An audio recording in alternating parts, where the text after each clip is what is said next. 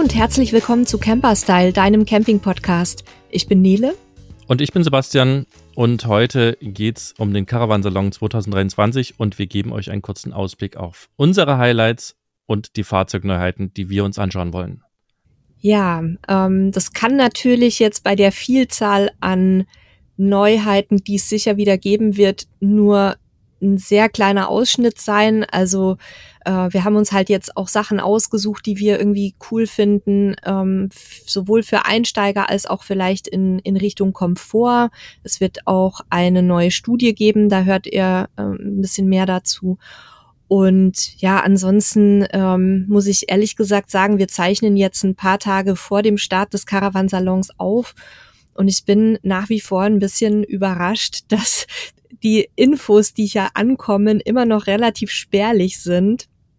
Also so über den messeeigenen Medi Medienverteiler kommen nur sehr, sehr allgemeine Informationen, also noch, noch gar nichts Konkretes irgendwie oder kaum. Die Hersteller halten sich überraschenderweise auch nach wie vor sehr zurück. Ähm, Gerade im Zubehörbereich ist tatsächlich kaum was zu finden. Und wir haben uns jetzt gemeinsam mit unserem Kollegen Stefan, der schon öfter von Messen für uns berichtet hat, auch auf die wir nicht selber gehen konnten, äh, zusammengesetzt. Er hat uns auch ganz viel Input gegeben und wir haben dann gemeinsam eben viele Infos zusammengetragen, aber ich muss gestehen, es war etwas mühsam. Deswegen seht's uns nach, wenn diese Übersicht auch dahingehend eben noch nicht vollständig sein kann. Wir werden dann vom Caravansalon aus vielleicht noch mal ein bisschen ähm, mehr Überblick geben können. Und weil wir jetzt schon kurz ins Thema eingestiegen sind, noch mal eine Rolle rückwärts. Ähm, das Hörerfeedback da gab es nochmal Feedback von euch, dass ihr das gar nicht schlecht findet, dass es am Ende kommt. Deswegen werden wir das auch diese Folge beibehalten. Das heißt, wer das Hörerfeedback ähm, hören möchte und da ist einiges Spannendes, äh, natürlich auch wieder ein bisschen Lobhudelei. Da, da freuen auch, wir uns immer äh, besonders äh, genau, drüber. Das haben wir gerade schon ausgewertet, dass das halt auch schön ist. Aber generell auch das Feedback finden wir schön, weil es halt nicht nur so ist, dass wir quasi raussenden, ja, und uns zwar gegenseitig sehen, aber euch nicht. Ähm, das ist immer so manchmal ein bisschen unbefriedigend, aber so haben wir halt auch den Rückkanal und gerade auch mit WhatsApp ähm, scheint euch das sehr gut zu gefallen. Also das am Ende. Und ansonsten noch mal ganz kurz, wie, wie, wo seid ihr denn jetzt eigentlich? Habt ihr unseren, unseren Standard äh, Caravansalon Pre-Plan, den wir immer gemacht haben, beibehalten? Ja, wir sind wieder wie jedes Jahr leider ohne dich ähm, in Oerkenschwick auf dem Campingplatz, Campingplatz Ludbrock, sehr zu empfehlen. Ähm, ganz, ganz schöner, ähm, einfacher, aber schön gepflegter Platz mit viel Grün. Und ähm, ja, da haben wir jetzt unser mobiles Studio im Wohnwagen aufgebaut. Es kann sein, dass ihr zwischendurch mal ein paar Ringeltauben gurren oder ein paar Nachbarn reden hört. ähm, das gehört auf dem Campingplatz dazu. Deswegen habe ich jetzt das Studio auch gar nicht so, gar nicht so schalldicht abgepolstert hier.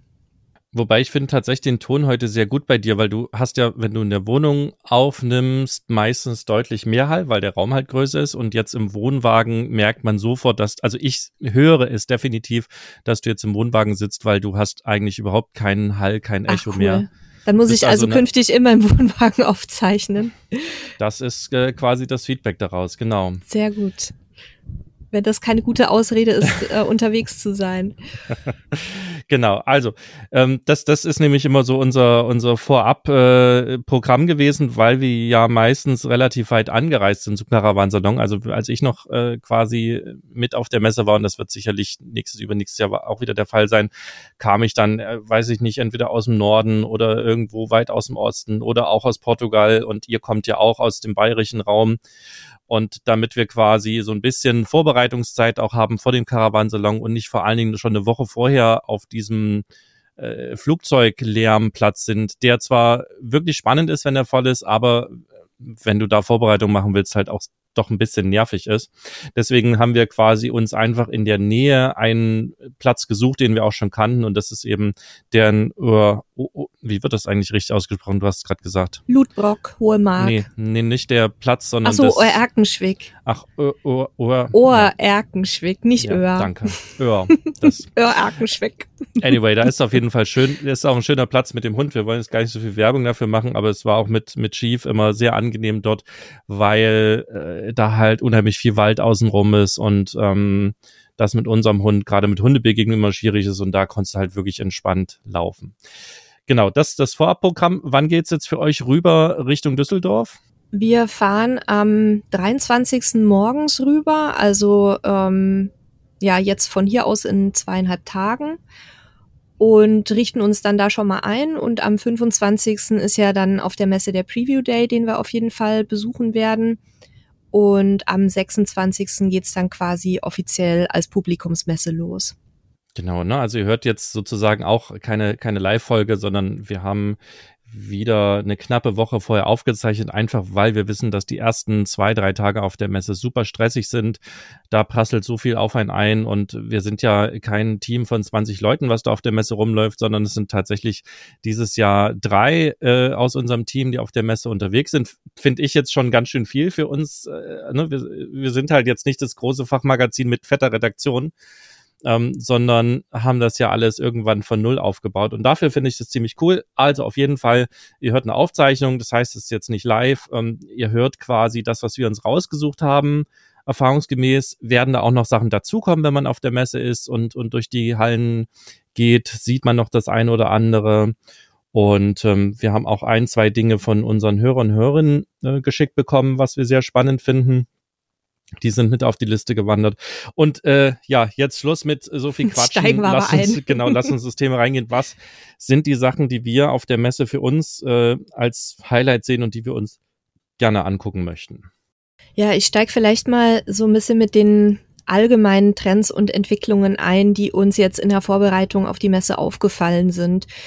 Also ich glaube, man kann sagen, dass das Thema kompakte Fahrzeuge weiterhin so ein Dauerbrenner ist, gerade auch bei den Einsteigern, aber nicht nur, muss man auch ganz klar sagen. Also Vans und Campingbusse bis sechs Meter ungefähr. Dann gibt's aber auch ähm, wieder für die Pickup-Aufbauten so offenbar ein bisschen Zulauf. Dachzelte hat sich auch jetzt immer weiterentwickelt über die letzten Jahre, genauso wie ähm, diese modularen Sets und Campingboxen für Kastenwagen und Busse und teilweise gibt's die ja auch für Minicamper und auch für ähm, Geländewagen.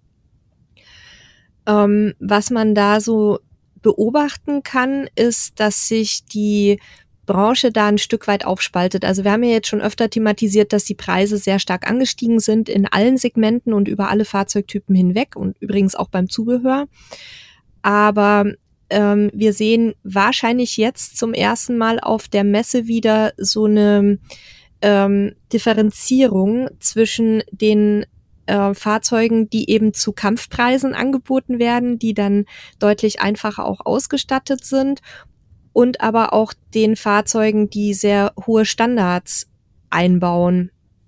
Also wir haben das mal intern genannt Back to the Roots, aber so ein bisschen mit Komfort. Und ähm, ja, da, da werden wir uns auch noch mal so diese diese verschiedenen Herangehensweisen der Hersteller angucken. Aber das ist, glaube ich, eine Entwicklung, die man die man insbesondere jetzt seit den letzten ein zwei Jahren mitverfolgen kann.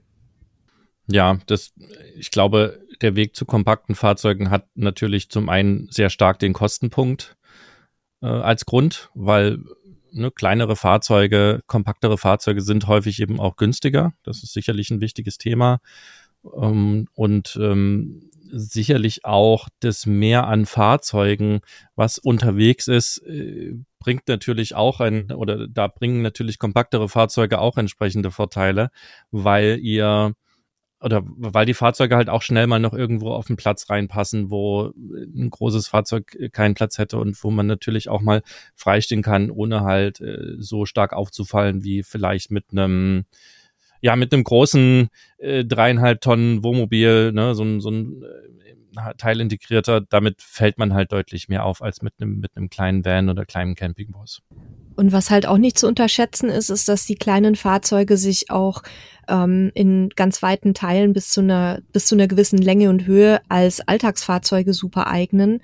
Das war ja spielt ja bei uns auch eine Rolle. Wir hatten auch überlegt, ob wir unser altes Zugfahrzeug als Alltagsfahrzeug behalten und uns einen Kastenwagen, ähm, also zum Beispiel Fiat Ducato, als Campingfahrzeug und neues Zugfahrzeug zulegen. Und dann haben wir aber uns dagegen entschieden, aus Kosten, aber auch aus Nachhaltigkeitsgründen, weil wir gesagt haben, wir brauchen jetzt nicht zwei Autos vor der Tür stehen zu haben und sind dann eben auf einen äh, Kleintransporter gegangen. Und ich glaube, dass das auch bei, bei ganz vielen Leuten eine Rolle spielt, die sich dann halt ein Dachzelt, einen Minicamper oder auch einen äh, kleineren Campervan kaufen, dass die sagen, ja, dann, dann gebe ich mein anderes Alltagsfahrzeug vielleicht ab und ähm, nutze den dann. Und man hat da, damit ja kaum Einschränkungen, außer vielleicht mal in der Tiefgarage.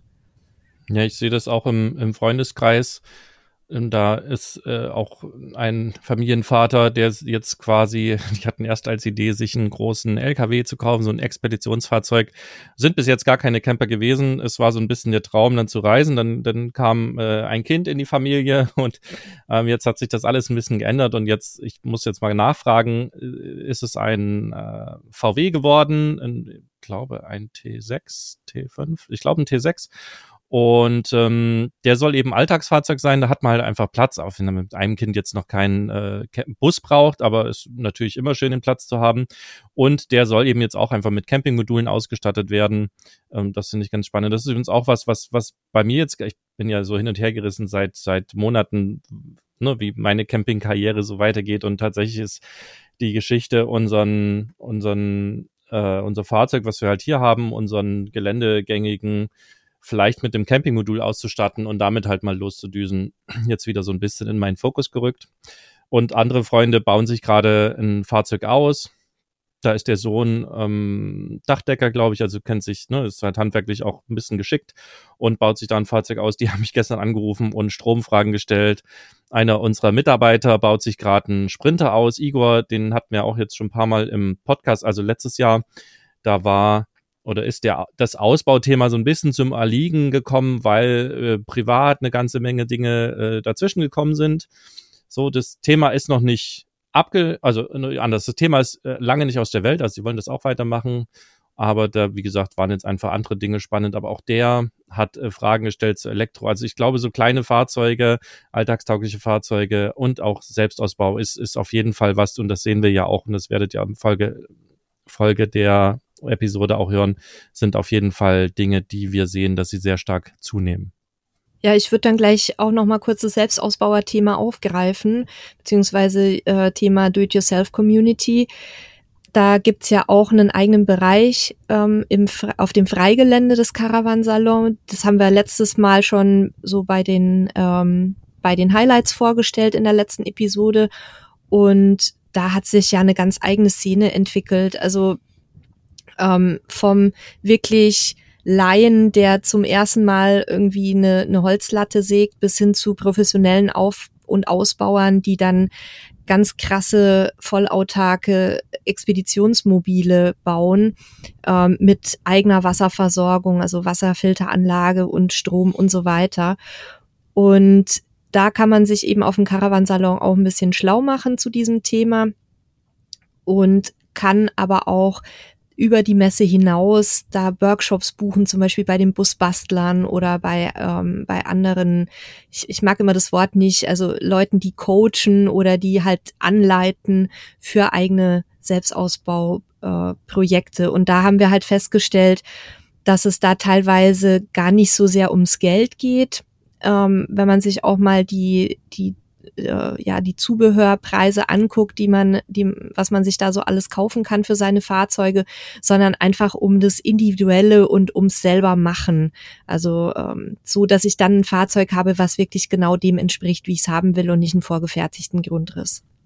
Ja, ich glaube, ich glaube, dass da gibt's so zwei, zwei Ebenen oder zwei große Bereiche. Es gibt einmal die Sparfüchse, die halt sagen, wenn ich das selber mache, dann kann das halt durchaus günstig sein, ne? ein sehr günstiges Basisfahrzeug kaufen, günstigen Ausbau. Und dann gibt's die anderen, die halt einfach sich selber verwirklichen wollen und ihre eigenen Wünsche umsetzen wollen, weil sie sich in ihrer oder in den fertigen Fahrzeugen einfach nicht wiederfinden. Naja, und wahrscheinlich gibt's auch noch die dazwischen, die irgendwie, keine Ahnung, gerne basteln, Also ja. ich glaube, da gibt's alles Mögliche in dieser Szene und das ist halt super spannend. Ähm, wir sind ja auch die, die auch durchaus Dinge selber bauen, auch wenn wir kein ganzes Fahrzeug selber ausgebaut haben. Und wir beobachten das auf jeden Fall weiter und werden da auch berichten und gucken eben auch natürlich außenrum um diese Selbstbauerecke auf dem Caravansalon, was wir da vielleicht auch noch so finden. Ja, dann schauen wir mal auf die Aufbau- und Ausbautrends. Da ist uns aufgefallen, dass wir immer mehr sogenannte Monocoques sehen. Ähm, also das sind so wie so Glas, also äh, GFK-Kokons, die so wie aus einem Guss gefertigt sind. Ähm, da war vor zwei oder drei Jahren auf der Messe eine französische Firma, der absolute Vorreiter. Da ist mir jetzt gerade aber leider der Name entfallen. Aber jetzt für diese Messe sind mehrere solcher Modelle angekündigt. Also von Wingam, La Strada, La Marca, Atlantis, ähm, Wanner Silver Dream auch, soweit ich es im Kopf habe. Und das finde ich eigentlich eine ganz spannende Entwicklung. Ähm, da werde ich auch mal wahrscheinlich mit dem einen oder anderen sprechen, warum das jetzt so ein Trend geworden ist, also welche Vorteile das hat und wie die Kunden darauf reagieren. Aber das ist jedenfalls was, was sehr ins Auge sticht, wenn man sich mal so ein bisschen mit den Neuheiten beschäftigt. Naja, letzten Endes sind die Vorteile halt, dass es ein sehr, sehr stabiles ähm, quasi eine sehr stabile Bauart ist, weil du halt keine, keine Nähte und nichts hast, weil alles eben aus einem Guss gefertigt ist. Das ist tatsächlich jetzt auch keine neue Geschichte. Ähm, das, da bin ich auch sehr gespannt, was die Hersteller so sagen, was aus ihrer Sicht der Punkt mhm. ist. Es sieht halt natürlich auch sehr, sehr schick aus, ne? weil du hast eben nirgendswo irgendwie eine Kante. Es ist beim Wohnmobil ist es ja auch so, oder beim Campingfahrzeug generell, der größte Feind des Campingfahrzeugs ist das Wasser. Und mhm. wenn du eben weniger Kanten hast, weil eben der Aufbau aus einem Guss ist, dann hast du da äh, durchaus auch den Vorteil, dass du eben weniger ähm, Points of Failure hast, ja, also wo quasi das Wasser eindringen kann. Ich denke, das könnten durchaus Sachen sein und natürlich hat sich auch die, die Produktion äh, verbessert, verändert. Ähm, wie gesagt, bin ich sehr gespannt, was quasi da ihr rauskriegt, was, was sozusagen aus, aus Herstellersicht dafür spricht, das zu tun. Ich vermute, dass es eine Mischung aus diesen Faktoren ist, die du schon genannt hattest. Ja, und dann hatten wir eben schon angesprochen, ähm, eben kompakte Fahrzeuge und da ist uns aufgefallen, dass jetzt auch bei den kompakten Fahrzeugen zunehmend das Thema Einzelbetten eine Rolle spielt. Da werden wir uns mal umgucken, weil das auch immer wieder Fragen sind, die aus der Community kommen von etwas größeren Leuten, die ähm, sich schwer tun, in Querbetten oder auch in, in Doppellängsbetten zu schlafen. Ähm, es gibt eines sogar, ein Modell, was ähm, zwei Meter äh, Einzelbetten haben soll. Und zwar der LMC Innoven 592. Da muss ich, muss ich auf der Messe dann nochmal verifizieren, ob das so stimmt. Werde ich mal mit meinem Maßband reingehen. Ähm, es sind auf jeden Fall ein paar Modelle mit Einzelbetten vor Ort. Also wen das interessiert, der kann sich in dem Bereich mal umgucken. Und ähm, ja, der, der modulare Ausbau, den wir vorhin auch schon mal eingangs kurz erwähnt hatten, der halt auch aus einem aus einem Alltagsfahrzeug einen Camper macht und umgekehrt. Also Multifunktionalität, ähm, Allrounder, also universelle Einsetzbarkeit spielt auch in diesem Jahr eine zunehmende Rolle. Und wenn wir dann mal auf die Basisfahrzeuge gucken, die äh, quasi ja zugrunde liegen, dann sieht man da jetzt etwas sehr, sehr deutlich, was womit eigentlich vor ein paar Jahren niemand gerechnet hätte, nämlich dass diese Übermacht von, von Fiat mit dem Ducato äh, gerade sehr stark bröckelt. Das liegt nicht zuletzt daran, dass Fiat halt starke Lieferprobleme hat. Damit sind sie nicht alleine, das geht der ganzen Branche so. Und das ist natürlich jetzt aber die Chance für sämtliche anderen Hersteller eben Basisfahrzeuge zu liefern und eben die, die Campinghersteller switchen natürlich auch dankbar dann darauf, weil sie eben so die Möglichkeit haben, doch Fahrzeuge auszuliefern und eben äh, ihre Kunden nicht lange warten lassen müssen. Und äh, da sieht man jetzt halt sehr deutlich, neben dem Ducato gibt's halt den, den Fabricrafter, den MAN, TGE, den Sprinter, äh, Citroën, Peugeot, Citroën wird's auch, nee, Citroën, Citroën, wird's ah, Citroën. Das ist deutlich besser. Das also mit, Franzose. Ja, mit französischer Aussprache habe ich nicht so. Peugeot, Da bin ich froh, dass ich nicht POGJ sage. und und dem Ford Transit, Poigot äh, und dem Ford Transit quasi sind eine ganze Menge Alternativen am Markt, die auch genutzt werden. Ähm, es gab vor einer Weile auch noch den, den Hyundai, die haben sich aber aus dem deutschen oder aus dem europäischen Markt wieder zurückgezogen. Ähm, da bin ich mal gespannt, ob die nochmal irgendwann einen Angriff starten. Das hat mich übrigens sehr erstaunt, weil die sind ja mit Wahnsinnskonditionen hier reingebrochen, kann man schon fast sagen, was Gewährleistungen und so weiter anging. Und wir hatten uns tatsächlich auch für, für das Modell interessiert, äh, was so die Größenordnung von unserem aktuellen Citroën äh, Jumpy ist. Und plötzlich waren die dann wieder weg vom Fenster. Das fand ich sehr schade. Ähm, ja, ansonsten haben wir jetzt noch ein paar neue Modelle äh, gesehen in Pressemeldungen, die auf Opel Movano Basis angeboten werden. Das war vor ein paar Jahren schon mal bei einem Ausbauer die äh, sehr stark auf Opel gesetzt haben, aber leider ist der Ausbauer dann auch in den Untiefen ähm, der Branche wieder verschwunden. Und auch Opel scheint jetzt also eine neue Chance zu bekommen. Finde ich ganz spannend. Ja, dann gibt's beim MAN TGE, der ist ja wirklich mit allen möglichen aktualisierten Assistenzsystemen ausgestattet, auch nach den gesetzlichen Vorgaben. Und äh, den nutzt man jetzt sehr, sehr gerne. Und äh, den gibt es auch in der Neuauflage als TGE 4x4. Und es gibt auch den E-TGE, allerdings ist der vermutlich nicht vor 2027 reisemobiltauglich. Und wenn wir gerade beim Elektrofahrzeug oder beim Elektrobasisfahrzeug sind, es gibt ja noch den Ford E-Transit, äh, den gibt es für Gewerbekunden. Da wollen wir jetzt mal gucken, ob es da auch irgendwie Campingfahrzeugausbauten mit gibt und ob der sich generell eben als Campingfahrzeug eignet, weil ansonsten gerade jetzt, nachdem sich ja VW auch gerade relativ spektakulär naja, nicht zurückgezogen hat, aber doch äh, quasi sich selber einen Dämpfer verpasst hat, äh, den Dämpfer bekommen hat und auch darüber gesprochen hat, ne, ist das Thema E-Mobilität im Campingfahrzeugbereich, also ich sag mal, jenseits der Vans, so ein bisschen gerade ins Stocken gekommen. Das liegt vielleicht auch daran, dass natürlich die erste Euphorie jetzt vorbei ist und, und das ganze Thema sich in der Praxis beweisen muss. Ähm, da sind wir jetzt sehr gespannt. Also ich denke, im Van-Bereich werden wir da die, die üblichen Verdächtigen auf jeden Fall auch dieses Jahr wieder sehen. Die Frage ist nur, was, was kommt eben Neues dazu? Und wir glauben auch nicht, dass wir jetzt in den größeren Fahrzeugen ähm, da Überraschungen erleben. Aber schauen wir mal, was, was wir vielleicht sehen. Ja, und dann noch ein weiteres Thema, was äh, nicht so läuft, wie man sich das vielleicht wünschen würde, ist das Thema Digitalisierung und Vernetzung im Camping- und Reisemobilbereich. Ähm, ich kann schon mal ankündigen, dass Fendt Caravan dazu eine Studie auf dem Caravansalon vorstellen wird unter dem Stichwort Adventure also so wie der Name Fendt in Adventure mit drin, verlinken wir euch auch. Ähm, da geht's um Leben und Arbeiten im Wohnwagen. Dazu wird es aber eine eigene Folge in wenigen Tagen geben, wo wir das ein bisschen genauer beleuchten. Da haben wir dann auch jemanden aus dem äh, Marketing bei uns, der das dann halt näher erklären kann. Und wen die Studie interessiert, der kann jeden Vormittag auch sich von mir persönlich dort alles erklären lassen. Ich bin nämlich immer von 10 bis 14 Uhr oder von 10 bis 13 Uhr, sorry, am Stand von Fendt und führe da die Interessierten so ein bisschen durch. Mehr darf ich leider zum heutigen Tag noch nicht sagen, weil eben das Ganze als absolute Neuheit und äh, unter dem Siegel der Verschwiegenheit im Moment noch läuft.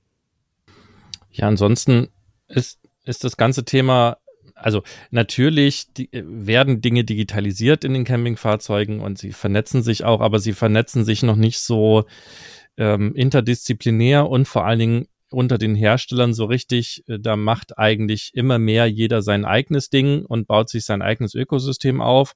Ist natürlich im ersten Schritt aus Herstellersicht gedanklich erstmal logisch, ne? Man verhindert, dass die anderen quasi einem da Marktanteile wegnehmen können, wenn man sich da selber platziert aus Kundensicht finde ich es sehr, sehr schwierig und ähm, ich glaube auch langfristig ist es aus Herstellersicht nicht sonderlich geschickt, gerade wenn man sich mal den Smart Home Markt auch anschaut. Nicht umsonst gibt es da die großen Konsortien, die sich gebildet haben und die eben auch mit, mit Standards wie Meta und Fred zum Beispiel Standards rausgebracht haben, mit denen sich eben Dinge viel besser herstellerübergreifend lösen lassen. Aber gut, da ist die Campingbranche noch eine ganze Ecke von weg.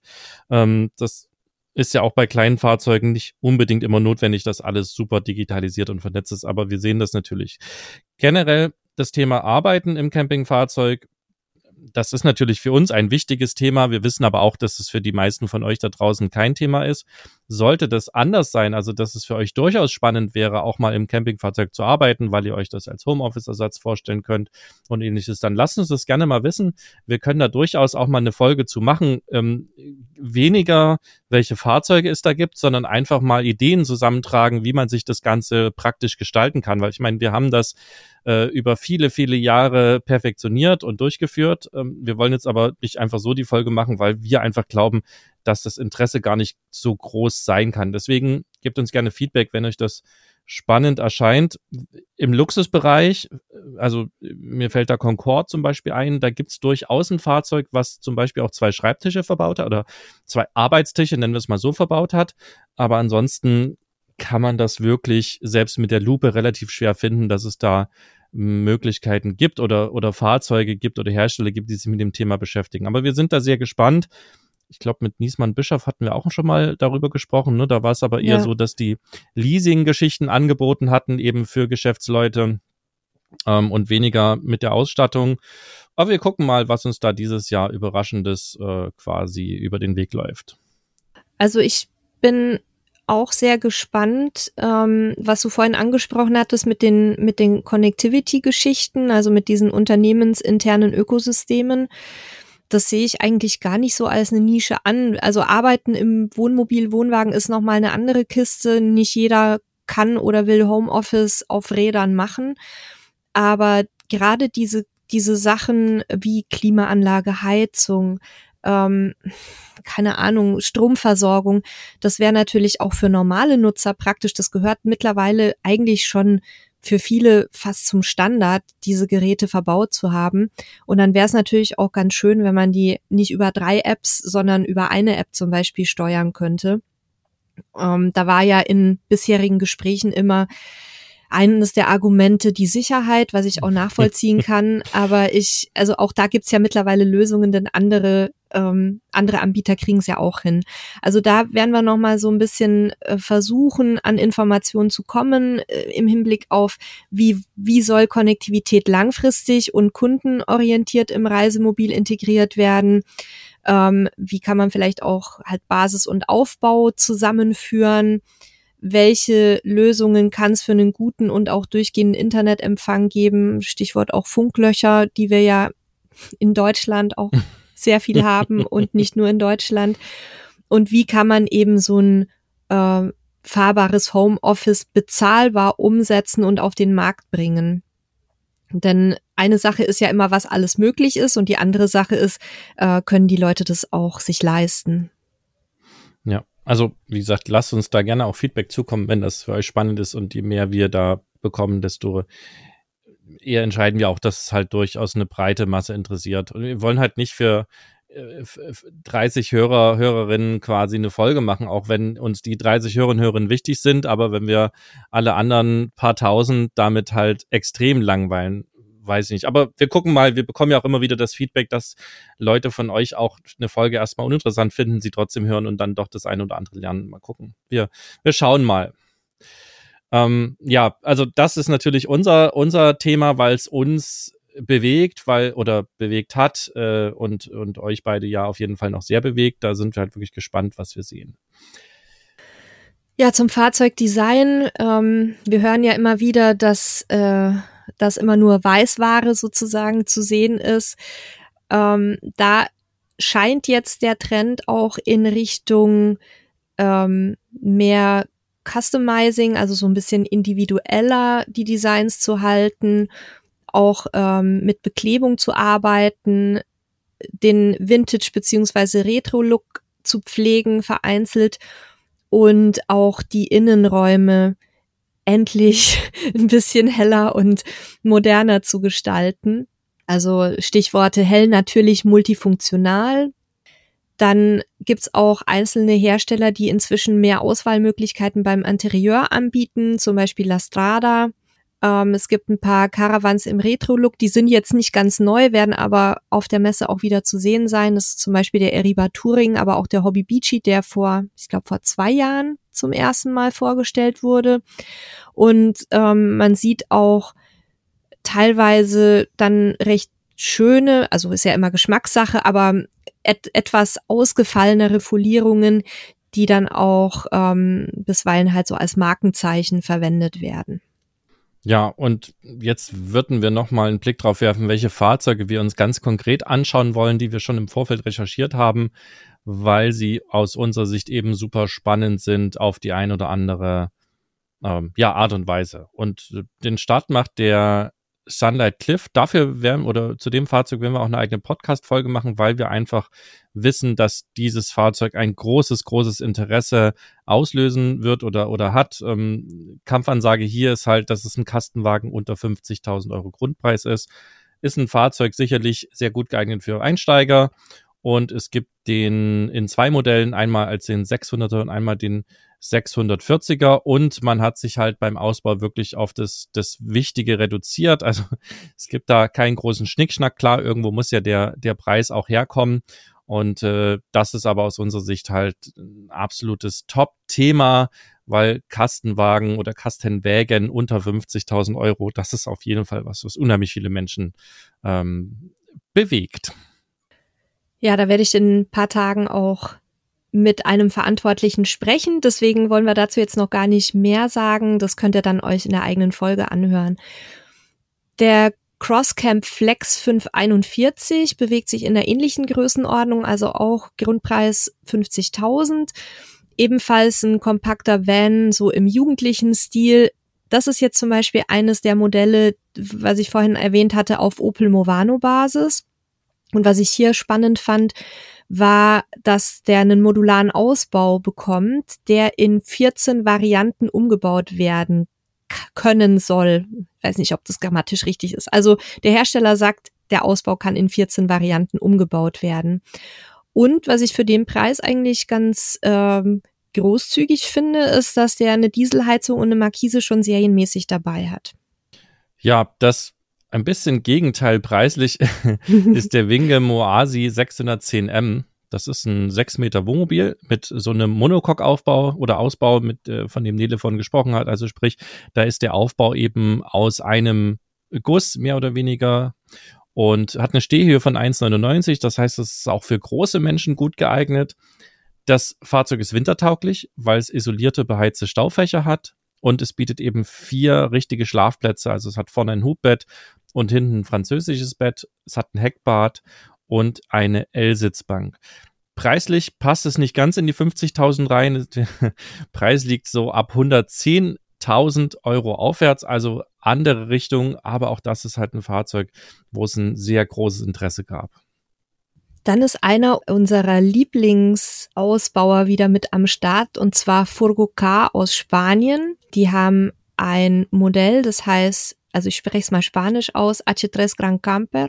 Das ist ein H3 Ducato Fahrzeug, sechs Meter lang gibt eine Trenntür zwischen Wohnraum und Bad bzw. Bettbereich. Also eigentlich ein, ein, sehr pfiffiger Ausbau, kompaktes Raumbad mit Duschwanne und Waschbecken zum Ausklappen. Das hatten wir uns in der ähnlichen Variante schon mal letzt, letztes und vorletztes Jahr angeguckt. In der Dusche zwei Meter zehn Stehhöhe wäre jetzt für uns nicht so erheblich mit unseren 1,69, aber für andere Menschen ja durchaus relevant. Ausfahrbare Toilette, und ähm, man hat eben ein Hubbett im Heck und auf Wunsch kann man da auch ein Doppelstockbett einbauen lassen. Ansonsten ja insgesamt halt auch ein modulares Interieur und ich, also es ist ein relativ kleiner Anbieter, aber es lohnt sich auf jeden Fall da mal vorbeizuschauen, weil man da durchaus auch Grundrisse sieht, die man so jetzt noch nicht ständig gesehen hat. Ja, dann super spannend auch das, oder natürlich auch in einer gewissen Nische, äh, Rollerteam Kronos 279M ist ein 7 Meter Alkovenfahrzeug auf Transitbasis und was halt hier spannend ist, der ist halt wirklich für große Familien und für, für Gruppen geeignet. Also ihr habt da drin acht Schlafplätze, wirklich acht. Ähm, und zwar gibt es halt Doppelstopp äh, Querbetten, ein Hubbett und die umgebaute Dinette.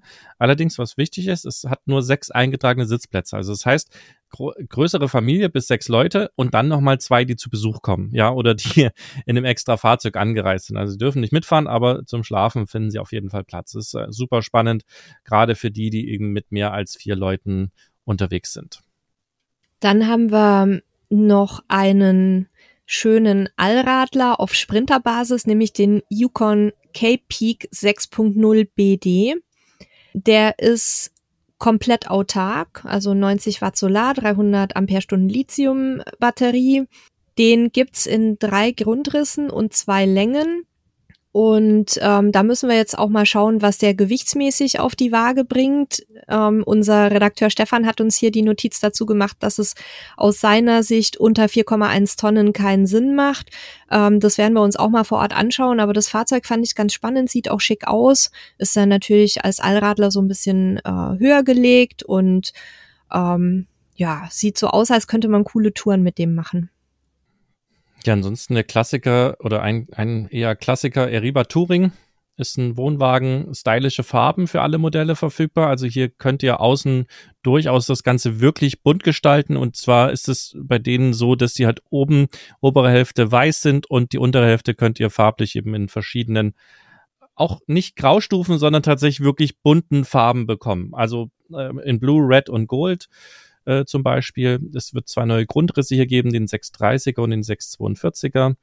Und auch hier wird's quasi die, oder nicht auch, sondern hier wird's die Option geben, dass es ein Schlafdach statt einem Hubdach hat. Ne? Also wer die, die Eriba Tourings nicht kennt, das sind diese Wohnwagen, wo du quasi oben das Dach nach oben klappst. Damit sind die flacher als andere, bieten trotzdem eine gute Stehhöhe, wenn das äh, Dach aufgeklappt ist. Und so hat man eben noch ein Schlafdach. Das heißt, man kann auch mehr Leute reinkriegen. Und es wird hier zwei Ausstattungslinien geben, äh, Legend und Urban in verschiedenen Variationsmöglichkeiten. Da sind wir sehr gespannt drauf und eben dann auch noch eine ganze Menge Zubehör äh, von, von Hümer dazu. Mal gucken, was sie da sich so haben einfallen lassen. Ja, Fendt hatte ich ja schon vorhin über die Studie gesprochen, also über dieses Work-Life-Connect Thema, dass mobiles Arbeiten und Wohnen verschmelzen soll. Aber natürlich gibt's auch neue Serienmodelle. Wir haben uns jetzt mal vorgenommen, den Apero 560 SKM uns anzuschauen. Das ist ein Familiengrundriss. Dann den Bianco 515 SGD und vielleicht auch noch den neuen Diamant. Diamant ist ja so die, die Luxuslinie bei Fendt. Der hat jetzt eine, Al äh, eine, eine serienmäßige Aldeheizung verpasst bekommen. Und es gibt noch mehr äh, noch mehr neue Modelle, aber das sind eben so die drei, die uns besonders ins Auge gestochen sind, vor allem der Apero äh, Familienwohnwagen. Ja, von Stärkmann haben wir wieder ein Einsteigermodell, was wir spannend finden. Das ist der Stärkmann Easy 350 CPE und äh, der hat 3,50 Meter Aufbaulänge, hat ein Querbett mit Längssitzgruppe und die kann man eben umbauen zu einem Bett aus Einzelbetten. Er ist gasfrei, er hat keine Heizung und ist ab 15.000 Euro erhältlich, also relativ günstiges Modell. Eben die gasfreie Geschichte, das ist ja, ich, ich weiß nicht, ob ich es Trend nennen will, aber das ist ja ein Thema, was Menschen beschäftigt. Also es gibt halt viele Camper, die so ein bisschen, nicht nur ein bisschen, manchmal Angst vor Gas haben, und äh, demzufolge haben oder dem haben auch die die Hersteller so ein bisschen Folge getragen, dass sie jetzt halt auch Fahrzeuge ohne Gas anbieten und äh, ja, für wen das äh, sozusagen eine Geschichte ist, für den könnte das ein spannendes Modell sein. Ja, ist halt auch von der Aufbaulänge her ganz interessant. Ich weiß nicht genau, mit welchem Gewicht der am Ende daherkommt. Das konnten wir jetzt in der Vorbereitung nicht rausfinden.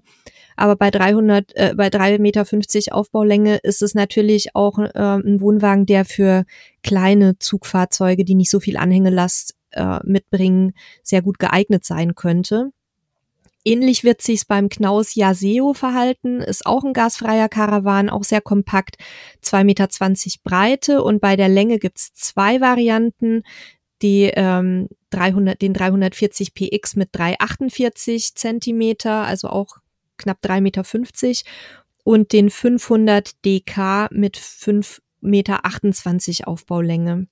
Also das ist dann schon eine etwas größere Variante, aber der, der kleine ist eben auch ähm, in derselben Klasse wie der Stärkemann. Dann haben wir noch einen Wohnwagen, das ist äh, Polar Blue Line.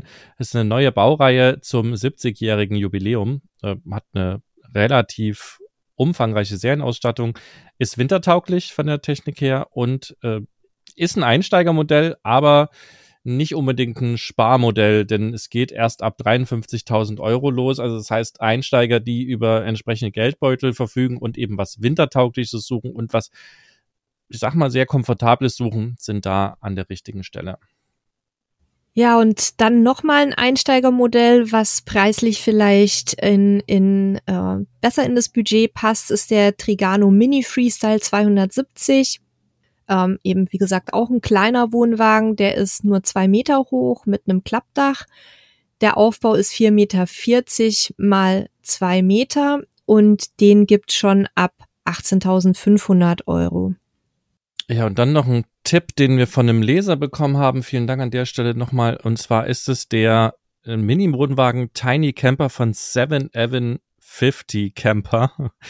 Und äh, was wir daran ganz spannend finden, und er hat ihn auch als Tipp geschickt für E-Fahrzeuge, weil er eben also unter 750 Kilo leicht ist und gleichzeitig sehr stark individualisierbar ist, bis hin zu einer kompletten Ausstattung für Autarkie. Also das bedeutet eine Toilette, eine ähm, Duschmöglichkeit bis hin zu eben Wassertanks ist da alles drin, bis hin zu Strom über eine Powerstation dann an der Stelle.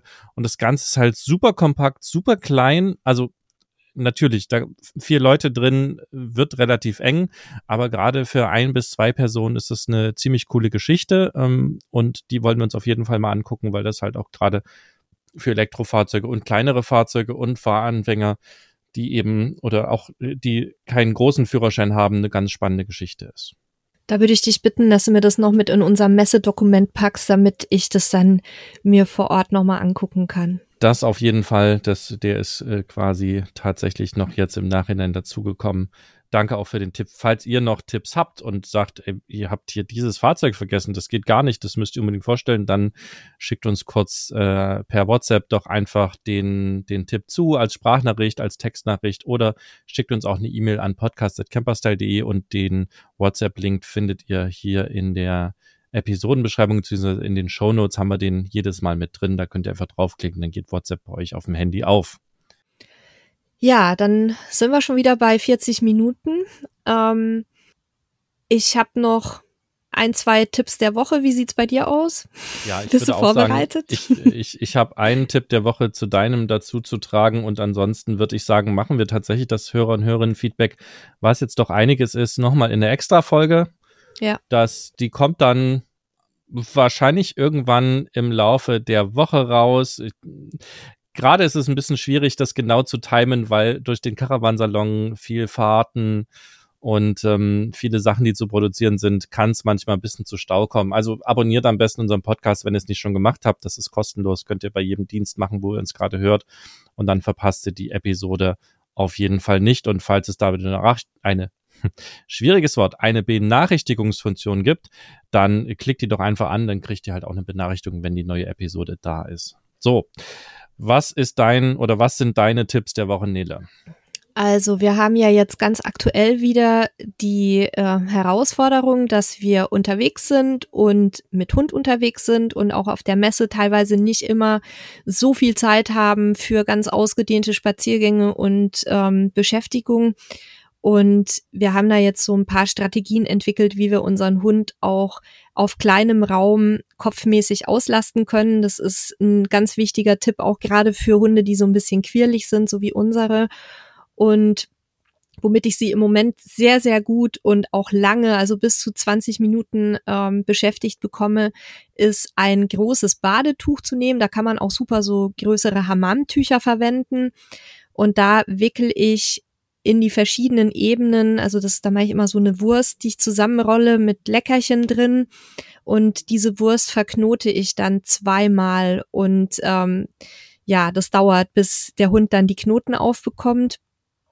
Und das wäre mein Tipp der Woche, wenn ihr mal nicht die Gelegenheit habt für lange Spaziergänge oder das Wetter nicht mitspielt. Damit könnt ihr auch in jedem kleinen Fahrzeug euren Hund so ein bisschen müde machen. Und meine Ergänzung dazu, falls ihr so so Köters wie wir äh, haben habt, äh, die, die sind nämlich zwei Exemplare. Das eine Exemplar würde das Handtuch einfach mit essen. Ähm, welches von welches Exemplar von den beiden also, der Chief? Nee, Inge würde das Ach, Handtuch Inge, irgendwie okay. mitfressen. Das ist bei ihr tatsächlich ein Thema. Also wenn du ihr Stoffsachen gibst, die, die zerreißt sie und frisst sie, was eben äh, sehr schwierig werden kann, weil die sich im Darm halt irgendwie verheddern können. Deswegen ist das für sie nix. Und unser Chief, der würde das, also er würde da viel Spaß dran haben, sich auch lange beschäftigen. Der würde das Handtuch aber halt wirklich zerrupfen. Danach ist es halt wirklich auch äh, kaputt. Er ist halt auch so ein Stressknabberer. Also er braucht das auch, um Stress abzubauen. Deswegen haben wir für die eine andere Methode. Ähm, wir sammeln nämlich immer die leeren Toilettenpappröllchen und auch die Küchenrollenrollen, die da drin sind. Die werden bei uns gesammelt, genauso wie übrigens Eierkartons. Mhm. Und da kann man dann gerade mit Hilfe von, von ein bisschen Küchenrolle und so ein bisschen Leckerlis auf verschiedene Art und Weise eben auch mal so ganz schnell so ein bisschen Beschäftigungszeit äh, bringen, dass bei unseren großen Hunden hält das nicht lange. Ne? So eine Klopapierrolle ist relativ schnell quasi äh, runter, aber die wird dann eben zerrupft und das ist Pappe. Also es ist noch nicht mal irgendwie schlimm, wenn die im Garten draußen liegen bleibt, weil das zersetzt sich einfach mit der Zeit. Und äh, das wäre sozusagen der Gegentipp. Jetzt hat man das natürlich unterwegs nicht immer dabei. Und wenn man aber auch einen Hund hat, der da so ein bisschen quirlig ist und der keinen Stoff frisst, kann man sich zum Beispiel, das fällt mir jetzt gerade ein, auch so einen Schnüffelteppich zum Beispiel machen, wo die, wo die Hunde rumschnüffeln. Da haben wir auf unserem Haustiermagazin auch einen Artikel zu, den die Kollegin geschrieben hat, wie man das selber bauen kann. Also wer so ein bisschen do-it-yourself ähm, ja. hat, kann ich euch das, das ich, mal schicken. Das habe ich mal versucht und dann ist mir auf halbem Weg mal wieder die Geduld ausgegangen. aber es, Schnüffelteppich ist eine sehr schöne Sache ähm, aber wir haben jetzt eben was gesucht, was man so schnell umsetzen kann, weil wir jetzt akut was brauchten, weil es wieder zwei Tage geregnet hat. Ähm, aber ja, die Klopapierrollen sind bei uns auch sehr hoch im Kurs. Da haben wir zu Hause so eine Pappschachtel. Da kommt auch immer alles rein, auch wie du sagst, Eierkartons. Und da ist sie dann auch gut beschäftigt. Hinterher sieht die Wohnung aus wie Sau. Muss er dann immer wieder aufräumen. Aber das ist auf jeden Fall auch eine gute Methode. Ja, ist der Vorteil mit Garten, dass wir denn die, äh, die Viechers das mit rausnehmen lassen äh, mhm. auf die Wiese, weil, wie gesagt, da ist nicht schlimm, wenn da ein bisschen das, das also wir finden das nicht schlimm, ähm, weil, wie gesagt, das verrottet einfach mit, äh, gerade wenn man halt vorher die Aufkleber abmacht, so das, was eben Kunststoff enthalten kann und eine normale Eierverpackung und so, diese, diese Papprollen sind da halt perfekt für geeignet. Ja, und mein zweiter Tipp der Woche ist ein Produkt, was wir jetzt schon sehr, sehr lange im Einsatz haben und das war gestern wieder quasi aktuell, habe ich das aus dem Schrank geholt, weil ich es so gemütlich finde und zwar ist es das Sonnenglas. Das ist ein ähm, ein Solar, eine Solarlampe, die sieht aus oder ist gebaut in einem Einwegglas. Und was ich so schön daran finde, ist zum einen, dass es ein total gemütliches Licht gibt, weil das so ein, so ein warmes Licht ist. Und dieses Glas kann man halt selber dekorieren. Also wir haben da zum Beispiel in der großen Variante Muscheln drin. Jetzt habe ich die kleine Variante zum Geburtstag noch geschenkt bekommen. Da muss ich noch ein bisschen äh, meine Fantasie spielen lassen, was da reinkommt. Also gibt's in zwei unterschiedlichen Größen. Ähm, die kleine Variante ist super geeignet für so Campingbusse oder sowas. Sehr handlich. Und die große halt äh, steht jetzt bei uns im Eck und das ist echt so, so gemütlich abends, wenn, vor allem wenn dann so ein bisschen der Regen aufs Dach prasselt. Und besonders schön an dem Projekt ist, dass es in ähm, Südafrika eben unter zertifiziert äh, fairen Bedingungen hergestellt wird. Das heißt, es ist ähm, Handarbeit und die Arbeiterinnen und Arbeiter bekommen da auch entsprechend faire Löhne ausgezahlt, also nicht irgendwo ähm, von kleinen Kinderhänden produziert. Genau, das würde ich euch auch nochmal in den Shownotes verlinken. Ihr habt das auch, ne? Wir haben das leider nicht mehr, weil es ist letztens zu Bruch gegangen. Es ist ein oh. sehr dummer Unfall quasi zum, zum Opfer gefallen und ist äh, kaputt gegangen. Und weil es auch gefüllt war mit so bunten Steinen, äh, hat es das halt auch nicht wirklich überlebt. Und also super spannend oder super praktisch, weil es halt einfach oben eine kleine Solarplatte im Deckel hat, eine, eine kleine LED, die die hell macht und eben sowohl schick als auch recht nachhaltig ist, weil es halt sehr lange funktioniert. Das stand bei uns auch immer draußen in der, in der Sonne und hat das, also das hat's überlebt. Aber euch nicht. nee, den Unfall leider nicht. Ja. ja, gut, dann müssen wir mal wieder nach Deutschland kommen, dann gibt's vielleicht mal wieder eins. Ja, genau. Gut, dann sind wir am Ende für heute. Genau. Du hast eigentlich schon alles gesagt mit Abonnieren und Folgen und so genau. weiter. Dann hören wir uns in ein paar Tagen mit Hörerfeedback und dann auch mit unseren Interviewpartnern. Da freue ich mich schon sehr drauf. Genau, es wird die nächsten Wochen etwas mehr von uns auf die Ohren geben. Dann bis zum nächsten Mal. Tschüss. Tschüss.